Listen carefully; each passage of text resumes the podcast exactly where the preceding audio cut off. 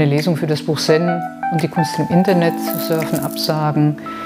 Ihr könnt euch vorstellen, warum. Es ist eine schwierige Zeit und wir wollen natürlich alle kein Risiko eingehen.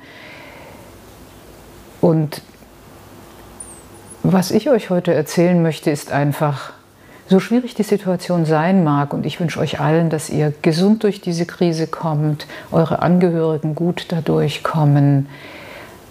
Aber es ist eben auch eine Zeit, die uns einmal zeigt, wie verletzlich wir sind bei all unseren Allmachtsgefühlen, dass wir alles in der Hand haben. Wir können fliegen, wir können mit dem Auto reisen. Viele von euch sind sicher international tätig. Das war vor 100 Jahren unvorstellbar. Und trotzdem sind wir verletzlich. Krankheiten, der Tod, diese betreffen uns unverändert, wie schon zu allen Zeiten. Und diese Zeiten haben viele Menschen oft dazu gebracht, einmal nachzusinnen, was ist das eigentlich? Wer, wer bin ich eigentlich? Und gibt es neben dieser, dieser äußeren Form eures vielleicht hektischen Lebens irgendetwas in mir, was ein unzerstörbarer innerer Kern ist, eine Kraftquelle, eine Ressource, auf die ihr zurückgreifen könnt? Manche beschreiben das als inneres Licht. Vielleicht mag euch das esoterisch scheinen, aber wenn ihr jetzt ganz urplötzlich gegroundet seid, zum Stillstand gezwungen im Homeoffice, nutzt doch diesen erzwungenen Stillstand, in dem ihr aus dem hektischen Leben gefallen seid, und spürt mal nach innen, haltet inne und schaut, was,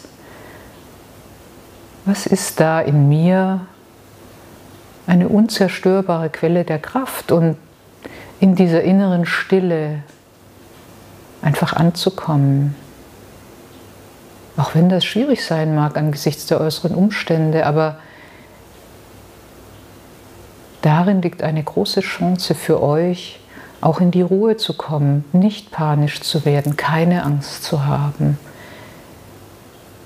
Dieses Buch, das ich geschrieben habe, kann euch dabei sogar nutzen, auch wenn der Titel das vielleicht so gar nicht vermuten lässt. Es geht ja wirklich darum, im Umgang mit den digitalen Medien, von denen ihr gerade, wenn ihr plötzlich zu Hause seid, umgeben seid, diesen Umgang zu nutzen, um zu spüren, was mache ich da eigentlich, wer bin ich, was ist eigentlich mein Ziel. Und wenn diese Zeit bei all ihren Schwierigkeiten euch helfen kann, in den Kontakt mit dieser inneren Kraft zu kommen, dann hat sie auch etwas Gutes bewirkt. So widersinnig das auf den ersten Augenblick scheinen mag.